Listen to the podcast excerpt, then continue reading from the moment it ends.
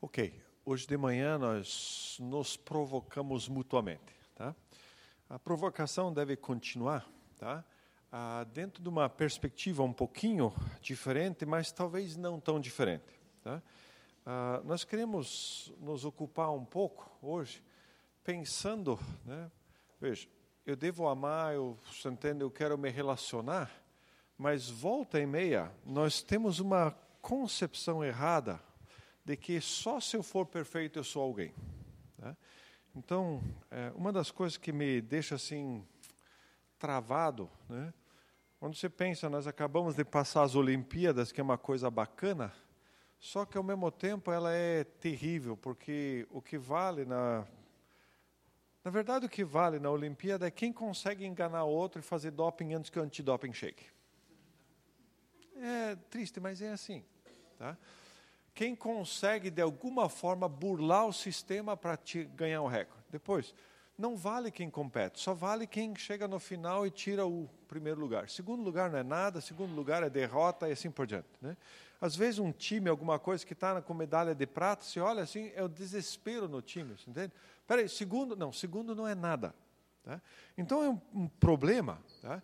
e nós temos que voltar na escritura e vocês vão ver a a caminhada que eu vou fazer aí com a gente, tá? Então o começo é igual de sempre, tá? O que, que é?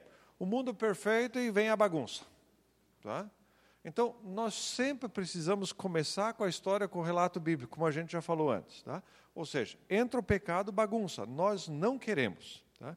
E talvez até interessante, uh, se vocês gostariam de aprofundar um pouco, né?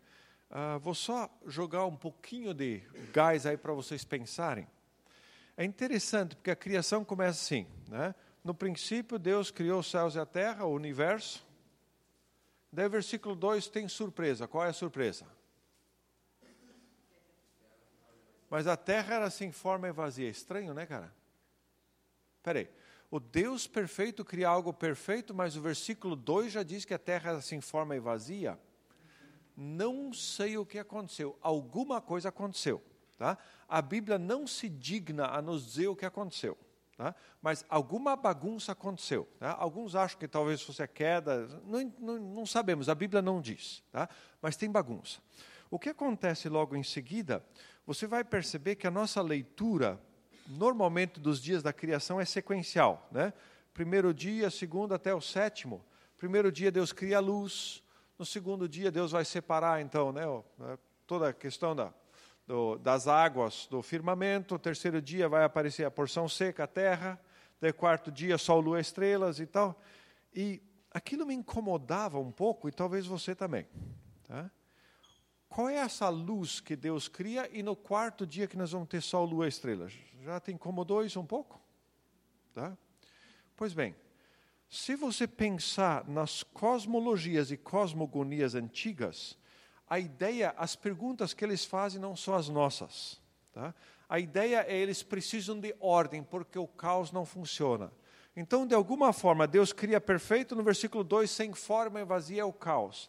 Existem muitos mitos e cosmologias antigas que falam da luta entre o Deus do caos e o Deus da ordem. E o Deus do caos é o monstro dos mares, o Leviatã, essas coisas que aparecem de vez em quando. Tá? E na criação de Deus, o foco de quem está escrevendo está dizendo Deus está da bagunça, Deus está criando ordem. Ou seja, a luz serve para o quê? Governar o dia e a noite. Por isso tem sol, lua e estrelas. Você tem a separação do firmamento das águas para que haja aves e peixes você está separando a água da terra seca para que os animais terrestres o ser humano possa habitar. Ou seja, 1 e 4, 2 e 5, 3 e 6. Por quê? A criação e a função dela. Tá? Então está aí a forma e agora a função, para o que ela serve. E você vai ter essa luta entre o caos e a ordem. Tá? Deus é que põe ordem na coisa. Isso nós temos direto. Tá? Então, os humanos agora não querem se submeter à ordem de Deus que nós falamos de manhã. É Deus, o ser humano, e cuidando da criação. Eles dizem: não, não. Nós vamos tirar Deus fora e o resultado é o caos. Tá? Deus põe ordem, mas o ser humano prefere o caos. Tá? Deus logo busca restabelecer a ordem. Adão, onde você está? O que foi que você fez? Buscando. Tá? Veja a resposta de Adão. Tá? Ouvi a tua voz no jardim e tive medo, por, pois, porque estava nu, por isso me escondi. Obviamente que essa nudez de Adão não tem nada a ver com a nudez física, ou pouco tem a ver com ela. Porque ele sempre foi nu. O que, que aconteceu? Tá? O que aconteceu agora é que você tem uma nudez do ser humano como um todo. E esse que agora começa a ser o problema, é esse que vai gerar a nossa conversa de hoje. Tá? Essa nudez é muito mais do que física. Por quê? Para ser aceito agora, eu preciso fazer de conta. Acabou a transparência. Se antes um é o que é diante do outro, agora você vai fazer de conta. Tá? Ou seja, eu vou vestir uma máscara para que o outro, para que eu pareça bem na foto, para que o outro me aceite. Isso é um terror, mas é assim que os relacionamentos funcionam. Tá? Ou seja, eu preciso aparecer bem na foto para você me aceitar, porque se você me conhecer do jeito que eu sou, talvez você não me queira. Isso acontece em entrevista de emprego, acontece em todo lugar, é um faz de conta. O problema é que seres humanos se relacionam, mas máscaras não se relacionam. A máscara não conversa com o outro, porque um faz de conta e outro faz de conta. É um horror, é um terror isso. Tá? E vai gerar luta dessa entre ordem e caos o tempo inteiro. Tá? Então, veja lá, né? só olhe um pouquinho, Caim e Abel. Tá? Caim quer viver errado e faz um sacrifício e diz, Deus, beleza aí? E Deus diz, cara, negativo. Não tem como fazer média com sacrifício quando você não quer mudar de vida. Caim fica com raiva de Deus, quer enfiar a mão na cara de Deus e não pode porque Deus está longe. Faz o quê? Enfia a mão na cara do cara que tem contato com Deus. Logo, você tem a continuidade. Você tem a geração do dilúvio e Noé do lado. Sempre você tem Abel, você tem o dilúvio, depois você tem Abraão frente a esse caos que é a Torre de Babel que são pessoas que vivem como se Deus não existisse, sempre o contraponto de Deus tentando mostrar a ordem. Tá? Deus, o ser humano, a criação. E o ser humano sempre quer tirar Deus fora e ele quer comandar a coisa. E agora nós vamos ter a nossa luta contínua entre esses dois elementos. Veja, nós somos criados à imagem e semelhança de Deus. Mas a queda afetou essa imagem. Ela não jogou ela totalmente fora, mas ela afetou. Agora, convivem dentro de mim desde sempre a imagem de Deus, aquele que busca o contato, o relacionamento com Deus, as coisas boas de Deus e a rebelião que trabalha contra Deus. Essa luta, ela acontece dentro de mim e dentro de você. E por isso não deveria nos surpreender quando nós encontramos pessoas não crentes, até às vezes que dão umas tiradas muito interessantes.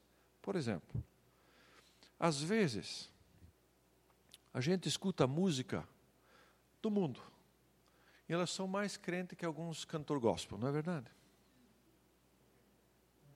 Tá? Começa a escutar os textos e diz: caraca, tá? o cara está colocando a busca sincera dele por Deus, está colocando o que tem lá por dentro, e às vezes nós temos cada coisa. Né? Oro de noite porque eu consigo furar fila, né? Eu chego mais perto em Deus porque não tem aquela fila durante o dia que Deus fica muito ocupado, muita gente orando de dia, de noite, tem acesso direto a Deus. De matar. Tá? E tem tanta outra coisa. Tá? Então, essa luta tá, entre imagem de Deus e a rebelião é muito fácil de encontrar, inclusive dentro da igreja. Tá? Então, a luta entre essência e aparência é um negócio muito sério. E isso nos remete ao mito de Narciso. Tá? O mito de Narciso ele tem diversas versões, a gente não sabe bem o que é original, mas basicamente é um menino muito bonito que os deuses dizem que ele vai, vai ter vida longa se ele nunca conseguir se enxergar, ou seja, se nunca se olhar no espelho. Tá? E aí um dia ele passa num córrego, numa água, num lago, num rio, e ele vê o seu reflexo. Uns dizem, né, umas versões dizem que ele ficou deitado ali se contemplando eternamente. Tá? Outros dizem que ele olhou para dentro da água e queria abraçar essa coisa linda que estava na água. E outros dizem até que ele se jogou na água e pereceu ali. Tá? Independente. O mito de Narciso, tá? ele começa a mostrar uma realidade tá? que governa o nosso mundo, ou seja, aparência equivale. No mundo narcisista, tá? É um, um, ou um narcisista é um eu exageradamente inflado, ou seja, eu, eu e meu e minha. Né? E normalmente a gente pensa que essa pessoa, né, ela se julga grandiosa, ela tem necessidade de aprovação, de tudo, né? assim em excesso. E talvez isso seja mentira, porque talvez seja justamente o contrário, que a pessoa precisa tanto fazer de conta para o pessoal não olhar dentro da pessoa.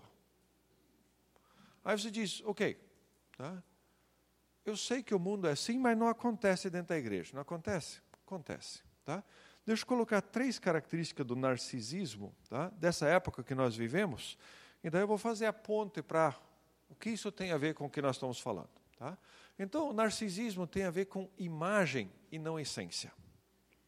Tá? Ou seja, imagem é tudo. É mais importante você aparecer bem na foto do que. Você conhece alguma pessoa que gosta de sua foto na identidade? Você conhece alguém? foto não mente. Foto não mente, tá? Fica esperto, não tem mentira ali, aquilo é verdade, tá? A não ser que você photoshopeou, né? Aquilo é verdade, tá? Mas a gente daí precisa se justificar. Aquele dia acordei mal, não tinha dormido nada à noite. Dá um montão de desculpa para que você apareça melhor na foto. É essa a ideia. Imagem é tudo. Você que não aparece bem na foto, complica. Tá? Então, o que, que você tem? Tá? Não é importante você saber ou ter poder e influência, mas aparentar que você tem. Tá? É impressionante. Tá? Você não é um modelo a ser imitado, mas criar impressão de que você é confiável. Eu me lembro, faz muitos anos, nosso amigo Maluf está né, tá dando uma entrevista. Acharam lá numas ilhas que ele tinha uma conta secreta lá, com não sei quantos milhões ali. Aí o cara de pau olha assim para o repórter e diz: se você encontrar, é teu. Pode ficar com tudo. Eu procurei esse vídeo e não encontrei, porque isso aqui seria memorável. Tão bom quanto aquele último à noite ontem, né? Do, da vida perplexa. Né? Cara de pau, ele sabe que tem disso. Se você encontrar, é teu. Tá? Nossa, dá uma impressão de que o cara é confiável, de que tudo. O cara é um traste. Tá? O cara é um larápio, o cara é bandido. Tá? se encontrar é seu. Triste. Imagem é tudo. Tá? O que acontece? Se tem um Zé Ninguém, tá? porque aparece na televisão, ele passa a ser celebridade. Veja o Big Brother. Tá? Você tem na, na Veja aquelas páginas iniciais com palavras importantes de pessoas, aí o cara, porque rebolou lá, né, pôs a bunda de fora lá no Big Brother, a frase dele é célebre agora. É de matar, mas é essa a ideia. Tá? Você aparece na televisão, porque se você não é invisível, você não é nada. Pode esquecer, você tem que aparecer, e nem que seja mentira, aparecer bem, posar bem na foto, essa é a essência da coisa. Não precisa ir muito longe. Né? Então, todo dia o Neymar tem um cabelo diferente. Né? Que fantástico, né? o cara realmente consegue chamar a atenção da mídia. Se é ou não é, não interessa. O importante é que eu esteja na mídia. Tá? Segundo, o narcisista ele depende do aplauso. Tá? Ele depende da melação constante dos outros. E por isso que o pessoal trabalha a mídia social para que sempre tá, ele esteja, tá? sempre esteja em evidência de qualquer forma. Tá? Então o que acontece? Em público, essa pessoa age como se estivesse controlando o mundo. Tá? Mas sem a melação a pessoa evapora. Ela precisa o tempo inteiro ter isso aí. Tá? Então tudo que é negativo tem que tirar. E quando se menos vê, tem a mesma coisa na igreja. Não fala nada negativo. Nossos testemunhos são só testemunho de vitória, de triunfo. É mentira, mas é o que vale. Tá? Veja, você precisa contar a vitória, porque se você diz assim, orei e não aconteceu, o pessoal olha para você e diz, já chama o pastor para orar por você. Tá? Não, é sério. Tá? Se ainda for pior, né? nossa, estou né, tentando, estou lutando, mas perdi emprego, não sei o que, você der esse testemunho, cara, já vão exorcizar você. Tá? Tem alguma coisa radicalmente errada. Tudo tem que dar certo, porque imagem é tudo, fracasso é uma droga. Nós temos que dar a impressão de que nossa vida é sempre uma ascendente. Tá? Você lembra de algum testemunho, assim, nos últimos 15 anos, de alguém que ressaltou que está crescendo, que está assim, está né? Tá sendo visível na sua vida o desenvolvimento fruto do Espírito? Né? Amor, paz, alegria, paciência, domínio próprio, assim por diante. Você lembra de algum testemunho assim? Você não tem, está podre. Tá? Aparecer bem na foto. Opa, um dom sim, um, né, uma coisa extraordinária sim. Isso é aparecer bem na foto. Ou seja, depende do aplauso, depende de ser olhado. Tá? Terceira característica dessa pessoa, ela vive para autossatisfação. O sentido ela encontra em si mesma, tá? essa pessoa. E se você olhar lá atrás, você vivia para uma causa. Ok, você pode não gostar da filosofia comunista, mas quando você lê o manifesto dessas pessoas, que diz, eu abdico de tudo em favor do comunista, do Partido Comunista, e você, cara, você fica realmente impressionado, porque existe um ideal maior qual eu dedico? Acabou, cara. Tá? O meu ideal maior é eu. Né? Então, um colega do, né? a gente cumprimentava. E daí, o que, que se conta de bom? O cara falava assim, de bom só eu. Né? Desculpa, né? Foi engano, né? É complicado, mas de bom só eu, entende? Ele realmente sabe. Tá? Então, essa pessoa que encontra autossatisfação nela mesma, ela procura se autorrealizar em tudo.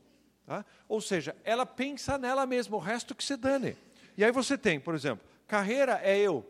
Se você me atrapalhar, ou se eu tenho que pisar na sua cabeça para subir, tranquilo, cara, não tem problema nenhum. O sexo também, o sexo é para mim, entende? Se você não gostou, problema é seu. Tá? Lazer, comida, tudo é eu e o resto que se dane, que se dane o mundo. Esse é o mundo que nós vivemos. Fracasso, fraqueza, negue, esconda, faça de conta que não existe, porque senão você, simplesmente, você é diluído no meio do, desse mundo. Tá? Aí você vai dizer, peraí, tá? isso é típico de político. É, é verdade. Não precisa ir muito longe. Mas, cara, olha lá e vai ver que a nossa realidade não é assim tão diferente. Tá? Nós não escapamos porque essa é a nossa realidade. E quanto mais a gente sobe, tá? veja, quanto mais você sobe, desde louvor, desde grupo pequeno, desde. Você entende? Você começa a subir. Parece que você tem que demonstrar, você tem que né, chegar lá de alguma forma. Tá? Então, exige-se de nós perfeição. Se você não pode ser perfeito, pelo menos faça de conta. Lembra do acabou a transparência ali da nudez? Faça de conta, tá? Faça parecer que é assim. Tá? Então eu tenho que dar uma ideia de que está tudo bem. Tá? Um dia eu estava com os alunos na Fidelis falando, ó, né? deixa eu contar para vocês algumas lutas que eu tenho. Tá? Acabei de contar, um aluno chegou e falou para mim, professor, assim você nos desmonta. Tá? Assim você quebra as pernas da gente, porque nós estamos projetando sobre você uma imagem e de repente você quebra as pernas da gente, porque a gente, de repente, opa, mas eu pensava, mas eu imaginava. Não é assim. E quando um líder cai é um desespero total, por quê? Não pode, onde já se viu, porque o líder é perfeito. Aonde? Tá? Fora o Laudir, quem é perfeito? Hã? Ok. Então tem dois. Tem mais alguém aí que é candidato, né? Não tem, cara. Quando o cara cai, tá? Não deve acontecer. Deve, a gente deve ajudar e deve criar meios para que isso não aconteça. Mas no fundo, tá? São pessoas normais como eu e você que têm dificuldades e são capazes de cair. O que a Bíblia tem a dizer sobre isso? Bom, vou lá para o Antigo Testamento buscar um episódio, tá? que está em Juízes capítulo 3. Você tem um camarada que talvez você nunca escutou falar, Otoniel. Já escutou falar nele? O que, que se sabe sobre ele? Amém, irmãos? Amém. Leiam a Bíblia, tá? Juízes está é, tá na Bíblia, né? Depois do Pentateuco, né? Josué, Juízes. Capítulo 3, é, depois de 1 e do 2, cai no 3, tá? É legal ler essa história. Bom, lá vai, tá? Veja, são só cinco versículos que falam sobre ele, tá? Esse é Otoniel. Veja que fantástico a leitura e veja quanta emoção evoca em nós. Os israelitas fizeram o que o Senhor reprova, pois esqueceram-se do Senhor seu Deus e prestaram culto aos balins e aos postes sagrados. Acendeu-se a ira do Senhor de tal forma contra Israel que ele os entregou nas mãos de Cuxan-Rizataim, que significa duplamente mal, tá? rei da Mesopotâmia, por quem os israelitas foram subjugados durante oito anos. Mas quando clamaram ao Senhor, ele lhes levantou um libertador, Otoniel, filho de Kenaz, o irmão mais novo de Caleb, que os libertou. O Espírito do Senhor veio sobre ele, de modo que liderou Israel e foi à guerra. O Senhor entregou Cuxan-Rizataim, rei de Arã, nas mãos de Otoniel, que prevaleceu contra ele. E a terra teve paz durante 40 anos, até a morte de Otoniel, filho de Kenaz. Não é emocionante? É um porre essa leitura. Tá? Isso é um horror. Isso é página horrível. Tá? Não sei quem mandou colocar isso na Bíblia. Mas é horrível. O que, que o Toniel faz de extraordinário?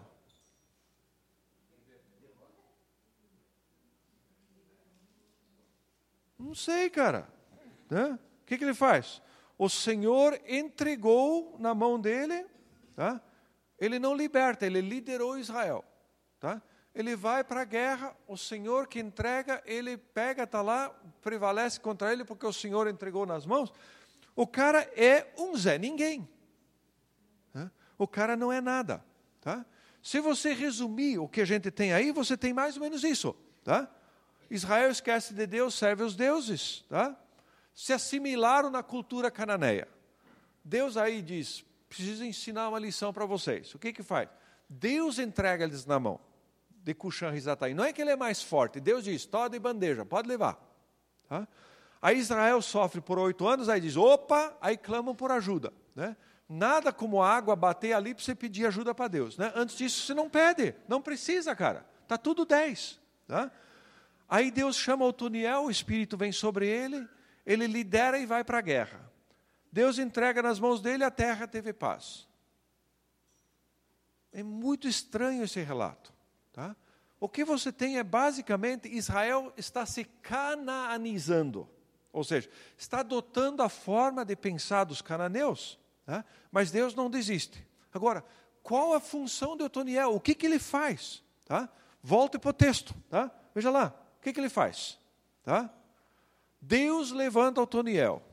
O Espírito vem sobre ele de modo que ele, tá? O Espírito vem, se o Espírito não viesse, não liderava. O Espírito vem de modo que ele vai, lidera Israel para a guerra. Aí acontece o quê?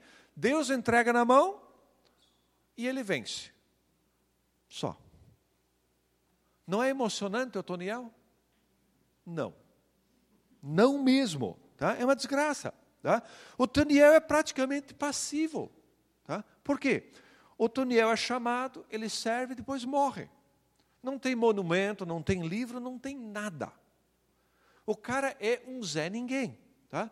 Mas ele está pronto a ser usado por Deus. Por quê? Quando Javé está no centro, não precisa de herói. Não precisa de né, grandes fogos de artifício, não tem nada, tá? Porque quem está fazendo a coisa é Deus. Volta o filme. Lembra quando como é que foi a conquista da terra prometida? Tá? Vão lá e circula a cidade de Jericó é de vocês. Aí daqui a pouco, né, manda um, um tremendo de um granizo que arrebenta os caras. Aí daqui a pouco, entende? é Deus que está conduzindo. É Deus que faz a coisa. E Deus não precisa de heróis. Parece que nós queremos, nós precisamos, mas Deus não precisa. Tá? Então, agora vamos pegar um outro personagem. Agora tem muita emoção, agora é legal. Tá? Agora é legal. Você vai lembrar desse personagem. Tá? Tá ali. Tá? Israel está assimilado, está oprimido, está um terror. Tá? Mas está satisfeito. Tá? Talvez só para vocês terem noção, o livro de Juízes é construído na descendente. O primeiro juiz é o Toniel, cinco versículos. O último é Sansão. Quantos versículos? Quase cem. São quatro capítulos, noventa e quase cem. Tá? E em juízes, tá? é que nem no futebol. Quanto mais você fala no juiz, pior é. De cinco para cem, cara, tá? dá para piorar um monte. Mas é muito emocionante. É muito dez, cara. Toma lá. Tá? Israel está tão dominado, está tão assimilado, que em Otoniel ainda pediram, Deus nos ajude. Aqui eles já nem pedem mais. Tá? Eles não pedem ajuda para Deus, dizem, tá bom assim, cara, não mexe, não, tá bom assim. Tá? Tão dominados, tá bom assim. Eles não querem que mexa. Tá? Então, mas Deus tem um plano e por isso ele vai agir. Tá? Sansão é anunciado, né? a mãe dele é estéreo, não pode dar luz, é anunciado, e o que acontece? Ela diz, é, Deus diz para a mãe que Sansão vai ser nazireu. Ou seja, ele não vai consumir álcool, nem cortar o cabelo, nem pode tocar um cadáver. Tá? Coisa ligada a cadáver, não. Aí nós ficamos incrivelmente assustados que os pais, que sabem agora que Javé visitou Israel, dando a condição deles ter esse filho, dão para ele o nome de Shemesh, Sansão, pequeno sol. Pequeno Deus Sol. Não é fantástico isso? Mas, cara, é emocionante. Você sabe que vem coisa, tá? É muito legal. O Toniel é chato, né? O Espírito vem sobre ele, tá? Não, não, acontece nada. É um porre de história. Aqui não, aqui é legal, né? Lá vem, tá? Aí o que acontece? Você cai no capítulo 14, tá? Tem um negócio impressionante. Tá? Sansão vai se apaixonar por uma mulher dos filisteus, tá? E aí os pais dizem, cara, Sansão, sabe que não tem alguém aqui, né? Você tem que procurar logo ali nesse povo. Tá? E daí tem uma frase muito louca no texto de Juízes 4, os primeiros versículos. Eles, porém, não sabiam que isso vinha do Senhor. Como assim? Deus não proibiu o casamento com outros povos? Sim. Mas agora Deus diz, vai, cara. Por quê? Israel está tão assimilado por essa nação, por essa situação toda, que Deus precisa criar caso para que eles fiquem com raiva dos filisteus, senão não acontece. Muito bem. Ele quer se, quer se casar diz: Vi, gostei, quero. Ele é dominado pelo sentimento. Você diz, cara, quem é dominado pelo sentimento é a desgraça. Mas é emocionante, vem coisa. Tá? Muito bem. Numa dessas idas e vindas, ele passa pela vinha. Algum problema? Não é só álcool, qualquer produto da uva é proibido para eles. O que, que um Sansão faz do lado da vinha? O que, que ele passeia pela vinha? É errado, mas é emocionante. É legal, cara. Tá? Ele é atacado por um leão. Tá? Não sabemos, o texto não diz se esse leão é mandado por Deus para dizer Sansão se está no lugar errado. Mas o que acontece? Sansão, com a força dele, faz o quê? A descrição de que ele arrebenta esse leão novo como quem estivesse carneando um cabrito. Você pega as patas traseiras do cara e abre para você carnear ele. Tá? Assim ele faz com um leão novo. Ele está se divertindo. E nós também, porque a história é bacana. Tá? Muito bem. No caminho para o casamento, ele passa pela vinha outra vez. Não aprende. Aquele leão para ele foi fichinha ele agora vai encontrar mel na carcaça do leão. Cadáver. Vinha. Nada. Ele está achando divertido. Tá? Ele não só come, como entrega para os pais dele. Ou seja, ele erra e faz eles errar junto. Muito bem. O casamento, a palavra usada para descrever o casamento lá, é uma festa de bebedeira de sete, sete dias. Problema? Álcool. Tá? Para sanção não tem problema. Tá? Tá tudo 10. Ele propõe um enigma da história do leão, né? Do forte saiu do sura e tal, né? Claro, ninguém que viu a história do leão vai conseguir adivinhar nunca aquilo. Tá? Muito bem. A esposa dele brinca, né? Fica judiando dele lá porque eles ameaçam matá-la. Tá? Ela faz o quê? Ela vai encher as paciências de Sansão até que ele conta, ela entrega o jogo. Tá? Ótima maneira de começar um casamento. Para lua de mel é 10, né? Tá? Uma quebra total de confiança.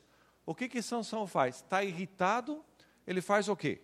A promessa era, eu entrego para os 30 cara uma veste real, uma veste de rei, ou vocês me entregam 30. Esse Sansão é ridículo mesmo. O que, que o cara vai fazer com 30 vestes de rei? Aonde é que ele vai usar aquilo? Para limpar o estábulo, por exemplo? Né? O que, que ele vai fazer com 30 vestes de rei?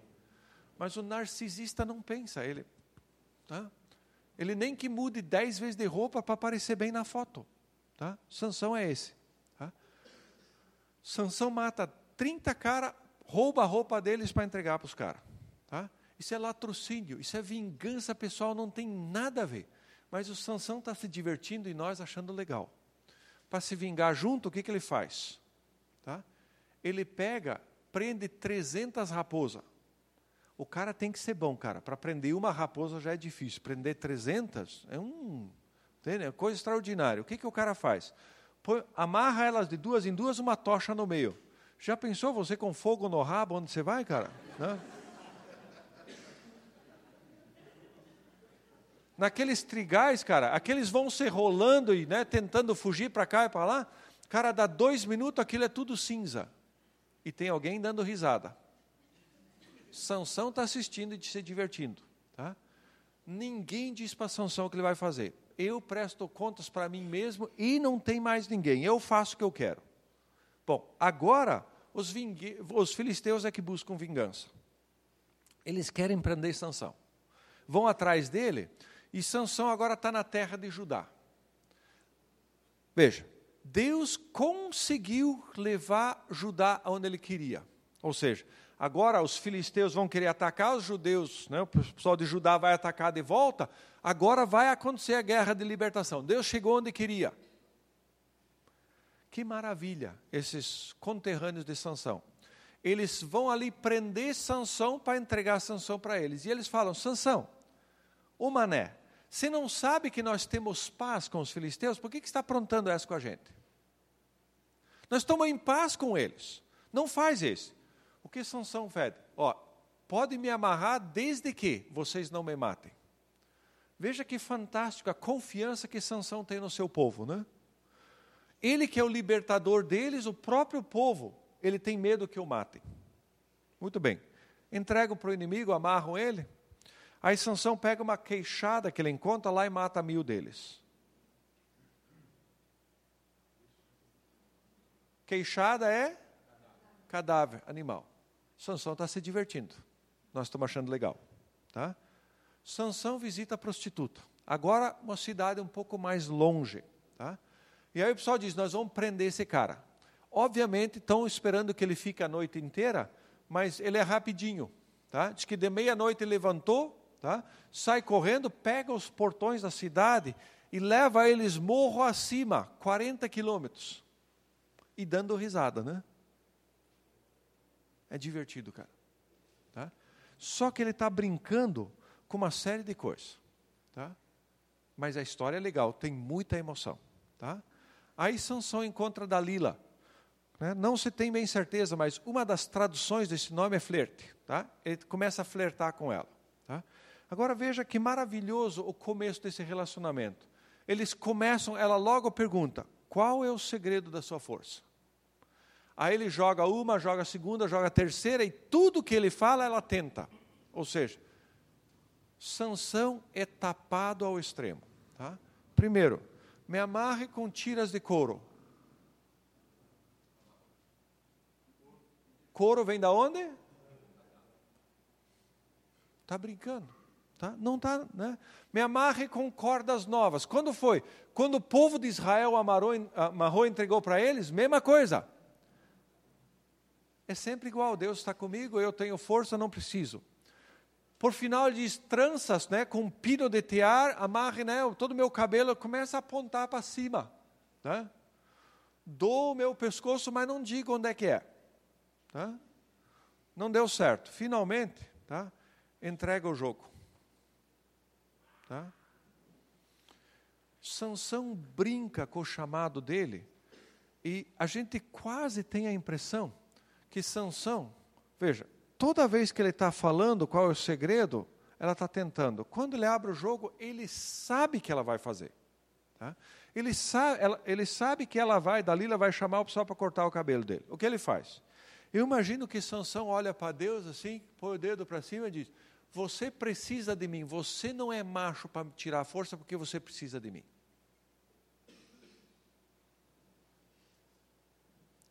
Só que, quando os filisteus vêm dessa vez sobre ele, tá? diz ali que Javé o deixou. E você tem uma ironia terrível. Por quê? ele sempre era dominado pelos olhos, ele via, corria atrás. Agora os olhos são furados. Ele vai onde quer, ninguém presta contas para ninguém, agora está preso. Tá? Ele humilhava, agora é humilhado. E a última oração de Sansão é um negócio de tesouro impressionante. Veja lá. Tá? Soberano Senhor, lembra-te de mim. Ó Deus, eu te suplico, dá-me forças mais uma vez, faze com que eu me vingue dos filisteus por causa dos meus dois olhos. Amém, irmãos. Esse cara é crentão, de verdade. Ou seja, só tem eu, meu e minha. Não tem uma vez sobre Israel, não tem uma vez sobre o chamado dele, não tem nada. O cara quer só se vingar porque arrancaram os olhos dele. E, na verdade, arrancar os olhos dele foi a maior bênção de Deus para ele, porque os olhos só complicam a vida dele. Ele não entende assim, deixa eu me vingar dos caras. Mas é emoção pura, cara.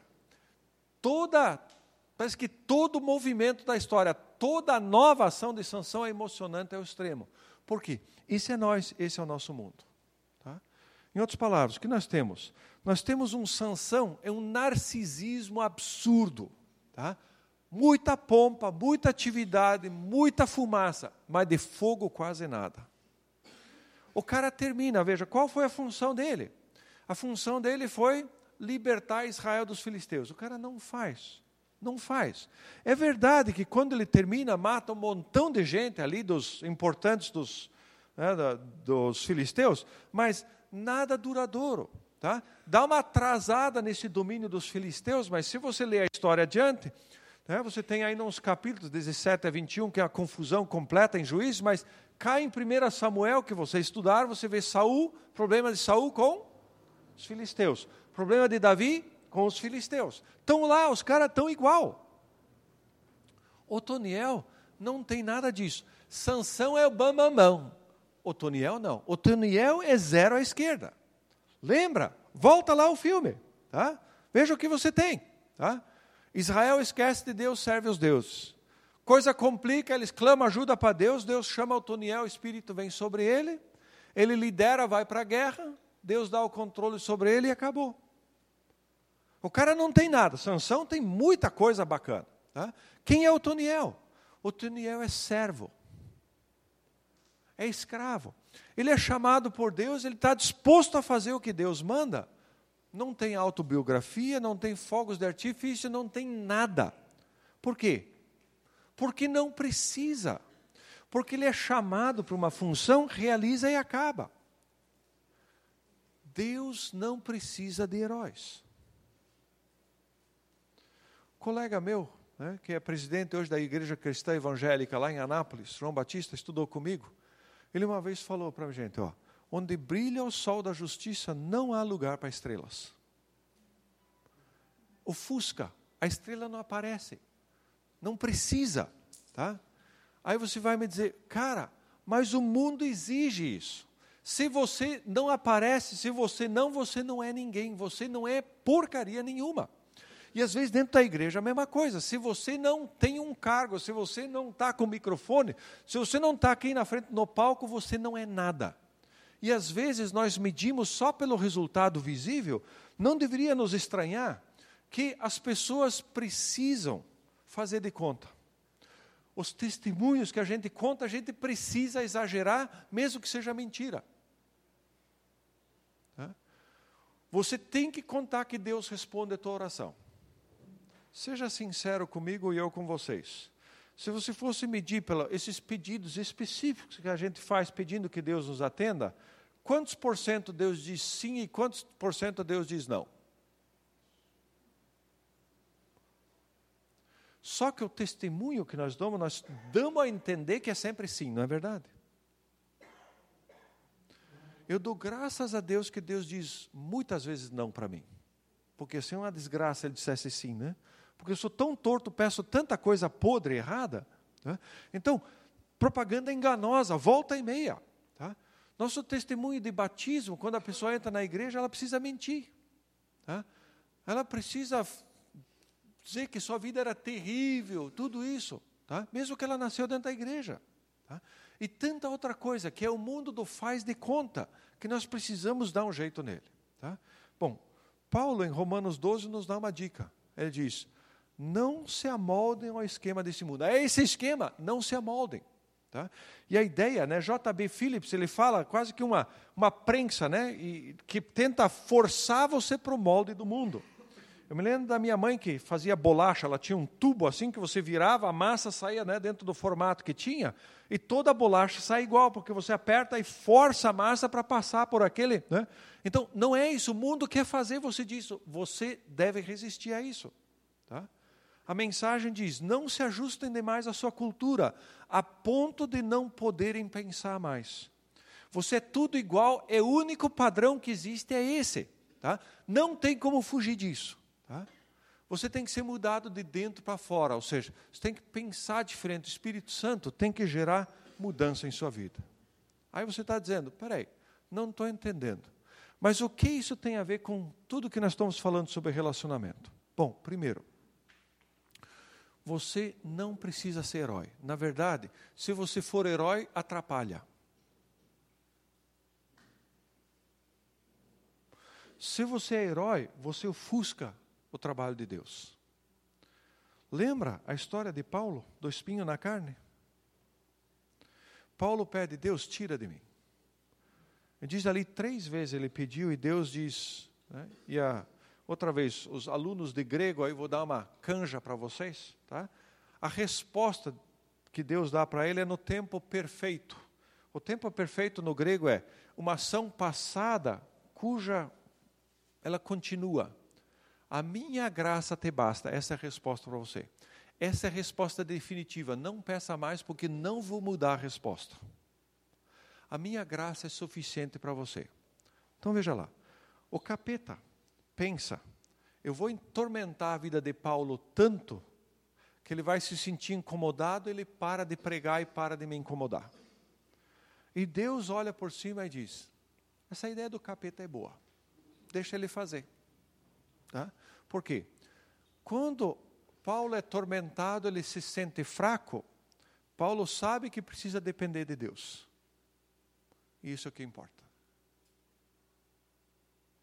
Por isso ele diz: quando sou fraco é que sou forte. Às vezes Deus precisa dar uma rasteira na gente, porque a luz de Deus quer brilhar sobre as pessoas e nós estamos no caminho. Nós estamos dando sombra para Deus. O herói dá sombra para Deus.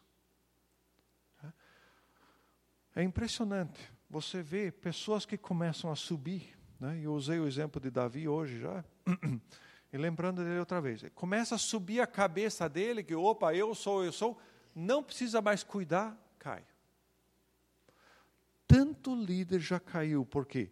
Não, o que se aplica para vocês eu não preciso mais cuidar. Tá? Então eu já estou em outro nível. Tá? Vocês devem contribuir financeiramente para a igreja, mas tudo que eu faço já é para Deus. Vocês devem cuidar com pornografia, mas eu não preciso, porque eu preciso saber o que, que eles estão mostrando para poder orientar as pessoas. Tá? E você sempre acha uma, um jeito, você acha o que você precisa cuidar, eu não preciso porque eu já estou em outro nível. Você está em outro nível preparado para cair. Você está madurinho para cair, para levar um tombo. Tá? Ok. Você e eu não precisamos e não devemos ser heróis. Esse texto de Romanos ele continua. Tá? E ele começa a dar dicas bastante práticas de como deve ser o nosso relacionamento. Romanos 12, de 9 a 21. E eu resolvi fazer uma loucura, eu resolvi fazer uma paráfrase desse texto. Tá? Resolvi escrever para a nossa realidade. E eu vou projetar ele em duas colunas. Tá? Numa delas, você vê o texto ali, como se encontra, eu acho que na A21, tá? e no outro a minha paráfrase. Eu vou ler a minha e você pode ler do lado para ver quanta heresia eu estou falando para vocês. Tá? Veja lá. O amor de vocês deve ser sincero. Não sejam fingidos. Não façam de conta. Fujam do mal como o diabo foge da cruz. E agarrem-se às coisas boas. Invistam, não gastem. Invistam tempo nas amizades mostrando realmente que amam as pessoas. Criem o hábito de colocar os outros em evidência, no palco, em vez de pedirem aplausos para vocês mesmos. Não sejam preguiçosos. Isso muitas vezes impede que vocês vejam as boas qualidades dos outros e os coloquem em evidência. Ponham a mão na massa. Quero ver vocês sempre entusiasmados para servir o Senhor, inflamados pelo Espírito Santo. Não permitam que o gás acabe, levando-os à indiferença na igreja. Não desistam quando as coisas não vão exatamente como planejaram e as vacas magras acamparam no seu pátio.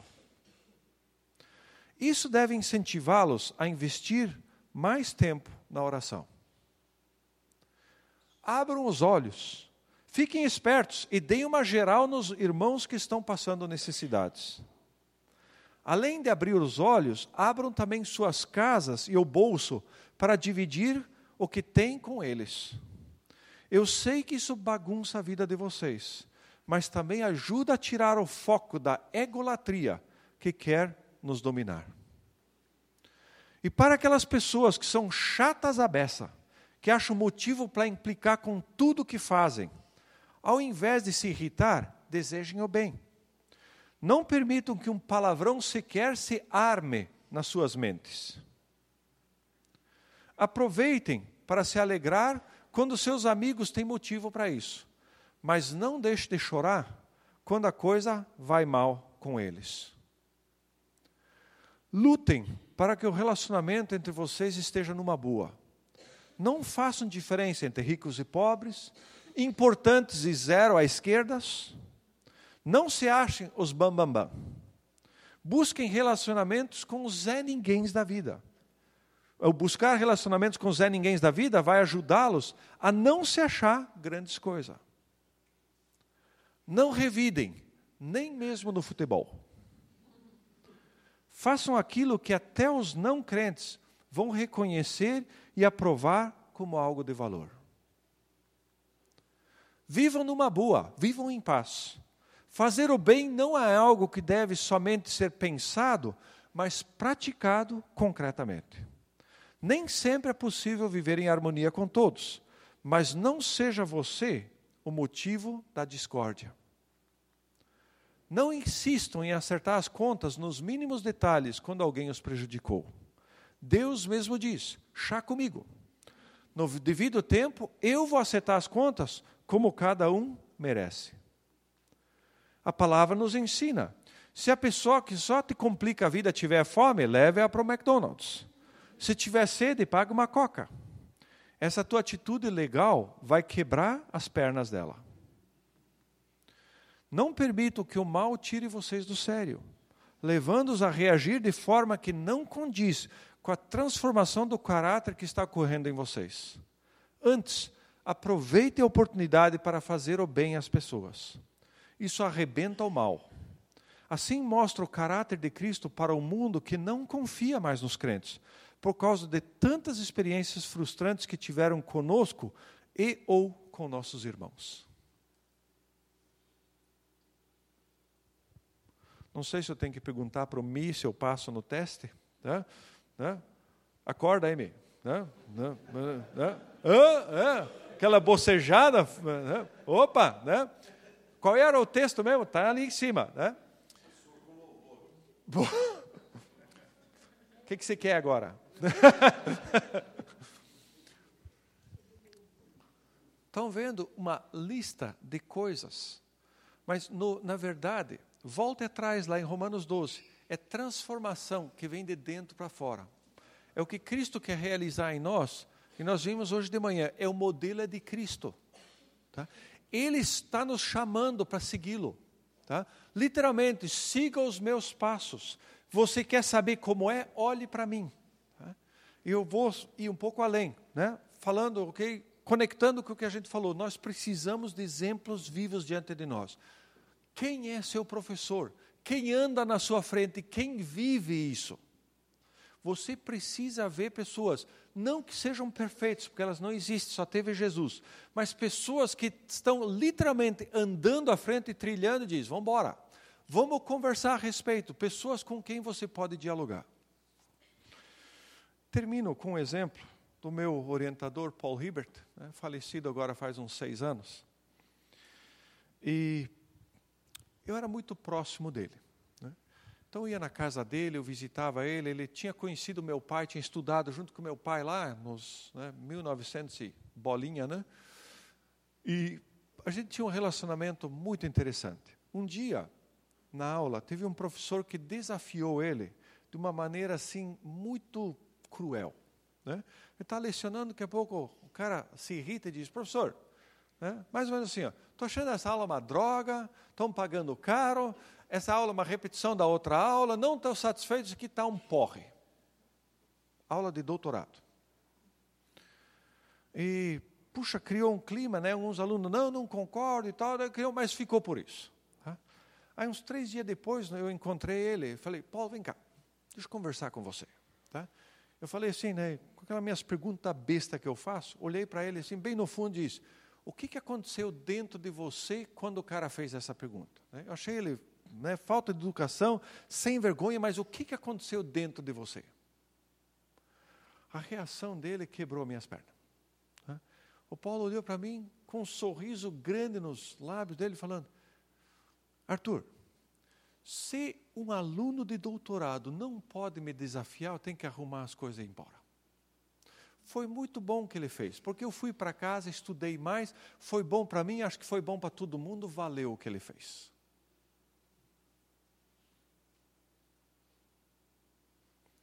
Esse é o cara que vai na frente. Esse é o cara que você diz, cara, quero ser igual a você. Tá? Eu estou saindo dos Estados Unidos em 98, voltando para o Brasil passo no escritório para dar um abraço nele, falei, Paulo, muito obrigado que você fez, porque você né, mudou a minha visão de vida. E daí eu falo para ele, né, Paulo, você tem tantos artigos escritos, né? Como é que a gente faz, né, com direitos autorais? Posso traduzir? Como é que a gente faz? Como é que quem que eu procuro? Ele falou assim: os direitos são todos meus, você pode traduzir. Daqui a pouco ele deu aquela parada e diz: Arthur, eu escrevi para o contexto americano. Você está no contexto brasileiro? Faz o seguinte, tá? Você reescreve, tá? Você reescreve esse artigo para a tua realidade. Daqui a pouco ele disse, não, Arthur, isso aí não está bom. Faz o seguinte, você reescreve esse artigo como você fosse o autor e você põe no rodapé simplesmente uma nota. Algumas ideias que estão contidas no artigo vieram de Paul Hibbert. Quem conhece o mundo americano sabe que isso é um absurdo do absurdo do absurdo. Isso não existe. Tá? Esse é Paulo. Tá? Quantas vezes ele falou para mim, Arthur, eu estou no lugar errado. Eu devia estar na Índia, sentado embaixo daquelas árvores lá, me relacionando com as pessoas para isso. Ele foi missionário lá e voltou e quando foi para voltar para lá, a esposa dele adoeceu com câncer, né? depois, alguns anos, ela daí faleceu. Ele dizia, eu devia estar lá. Eu queria arrancar os cabelos e dizer, pô, você não faz ideia o estrago que está fazendo no mundo, porque você tem contato com pessoas do mundo inteiro. Mas o coração dele estava lá. Humilde no contato com as pessoas para levar o Evangelho. Esse é um cara que você olha e diz: Deus, me ajude a seguir os passos dele. E era um cara impressionante. Ele sempre conseguia pegar um trabalho teu, né, fazer as críticas, mas ele sempre te empurrava um passo adiante. Isso aqui é muito bom, mas que tal pensar nisso? Ele levava um passo adiante. Aí você fazia, fantástico, já melhorou muito, que tal você pensar nisso? E sempre me conduzia para frente. Esse cara influenciou demais a minha vida. Esse é um mestre para mim. Já é falecido na glória, saiu muito cedo, eu lamento. Mas quem é o teu professor? Quem está indo à tua frente? Quem você diz, cara, quero andar com você, quero aprender de você. Por quê? Essas coisas que nós vimos dos relacionamentos aqui, elas começam a acontecer não só quando vem de cima, mas quando a gente começa a ver alguém na nossa frente que começa a mostrar, a ensinar. Quem é o seu professor?